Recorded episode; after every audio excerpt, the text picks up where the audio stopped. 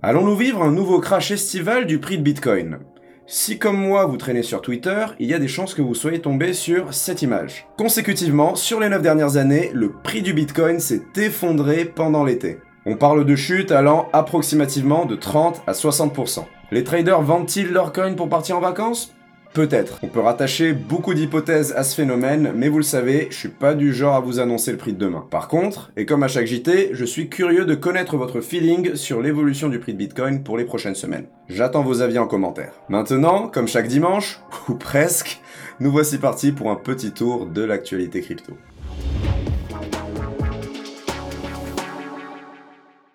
Bon, on va commencer cette édition avec une news choc. Les cartes de débit MCO Crypto.com ne fonctionnent plus, ainsi que d'autres cartes de néobanques et plateformes de services crypto. Pourquoi? Eh bien, parce que le géant allemand des paiements Wirecard a déposé bilan et n'a pas retrouvé les 2 milliards qui manquaient à son bilan comptable de 2019.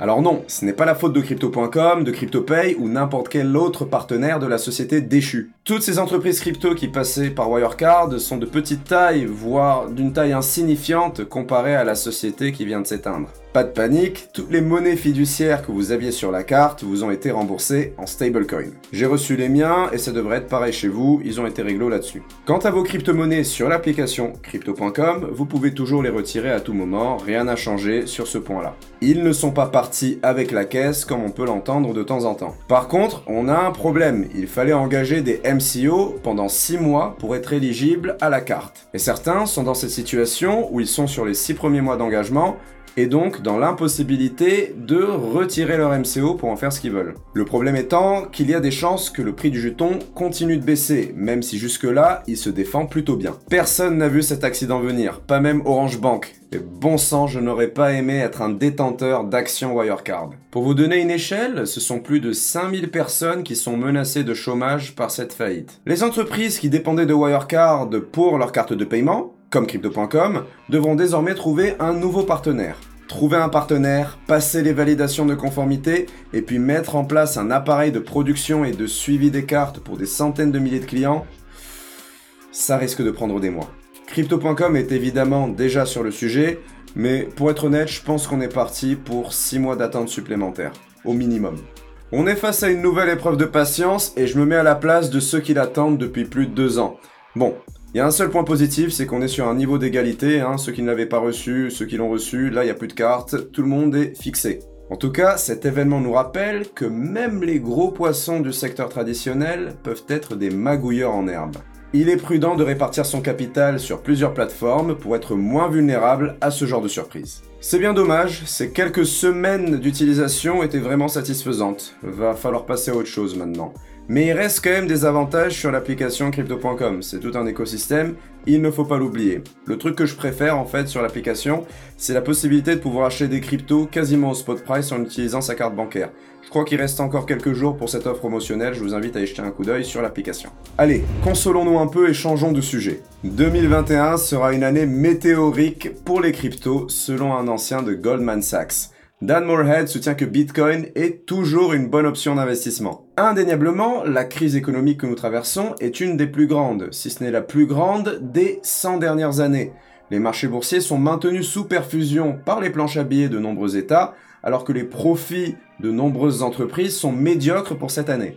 Les planches à billets ne vont certainement pas aider les monnaies fiduciaires à maintenir leur valeur. Cela dit, qui dit planche à billets dit tsunami de liquidité sur les marchés, et donc aussi sur les crypto-monnaies. Ce phénomène, selon Dan, ne peut être que favorable aux actifs dont la quantité est limitée, comme l'or ou Bitcoin, qui se placent comme meilleurs performeurs sur cette crise. Il est convaincu que Bitcoin connaîtra une croissance forte en 2021 et que les altcoins suivront. À l'image de 2017, le scénario où les altcoins connaissent une progression plus forte que Bitcoin est voué à se répéter selon M. Moorhead.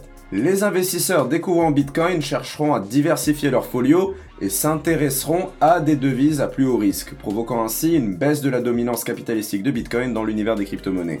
C'est une version bien bullish que M. Moorhead nous propose et j'espère bien que celle-ci deviendra réalité évidemment. Pendant ce temps, Grayscale, le fonds d'investissement connu pour acheter plus de Bitcoin qu'il n'en est produit, continue son accumulation. La semaine dernière, ce sont près de 20 000 bitcoins qui ont été vendus à Grayscale alors que moins de 8 000 bitcoins ont été minés.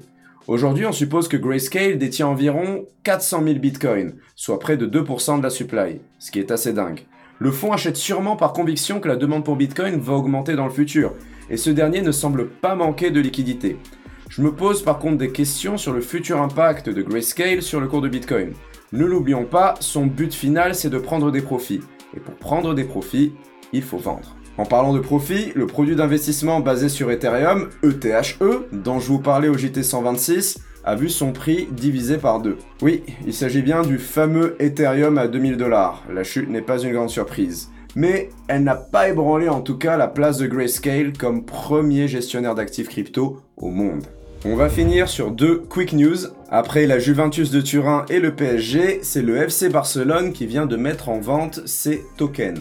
600 000 jetons bars vendus en moins de 2 heures sur l'exchange Chili's. 600 000 bars, c'est environ 1,3 million de dollars. La vente devait en théorie durer deux jours, mais la pression d'achat était très forte. Elle n'était pas en bar pour le coup, mais on s'arrachait le bar. Ces jetons permettent d'avoir un pouvoir d'influence, de vote, sur certains paramètres secondaires ou cosmétiques du club, comme par exemple la couleur du futur maillot ou la future couleur des sièges dans le stade domicile du club. Bien que ces tokens s'apparentent beaucoup à des points de fidélité améliorés, il n'en reste pas moins qu'ils suscitent beaucoup d'intérêt. Un intérêt de la part d'un public qui n'est pas forcément connaisseur des blockchains. L'adoption et l'assimilation des crypto-monnaies passera peut-être par ce genre d'utilisation grand public. Enfin, un petit point défi, ça va devenir un rituel. Le jeton compound coûte moins de 300 dollars. Hein. Je vous rappelle que la semaine dernière, il était à 350 ou quelque chose du genre. Et on a un nouveau champion pour cette semaine, c'est le protocole Balancer. Balancer a débuté la distribution de son jeton BAL le 1er juin 2020. Le lancement du jeton a été un franc succès. Il est allé se percher jusqu'à 18 dollars, soit le triple de son prix initial. À l'heure actuelle, c'est plutôt 12 dollars, il me semble. La quantité de fonds engagés sur le protocole a aussi explosé. On parle de près de 100 millions de dollars sur Balancer aujourd'hui. Faut-il poser un jeton sur tous les protocoles défi Est-il déjà trop tard pour poser des billes sur la défi? Difficile à dire. Beaucoup de gens parlent d'une bulle similaire à celle des ICO en 2017, mais moi je pense que le marché a quand même gagné un peu en maturité et que l'amplitude d'une nouvelle bulle, s'il y en a une, serait plus faible. Voilà, c'est mon avis. Pour le coup, je n'ai pas trop investi, mais je suis curieux de savoir s'il y en a parmi vous qui ont tiré des profits avec cette explosion de la défi. Rendez-vous en commentaire. Et aussi, n'oubliez pas de vous abonner à la chaîne si ce n'est pas déjà fait et de liker, partager la vidéo, c'est super important. Le journal touche à sa fin, la description est là pour tous les liens vers les articles présentés dans le journal. Je vous dis à la semaine prochaine, ça risque d'être animé, et bien sûr, comme d'habitude, l'adage, ne capitulez pas, apprenez chaque jour, et que la crypto soit avec vous. Normalement.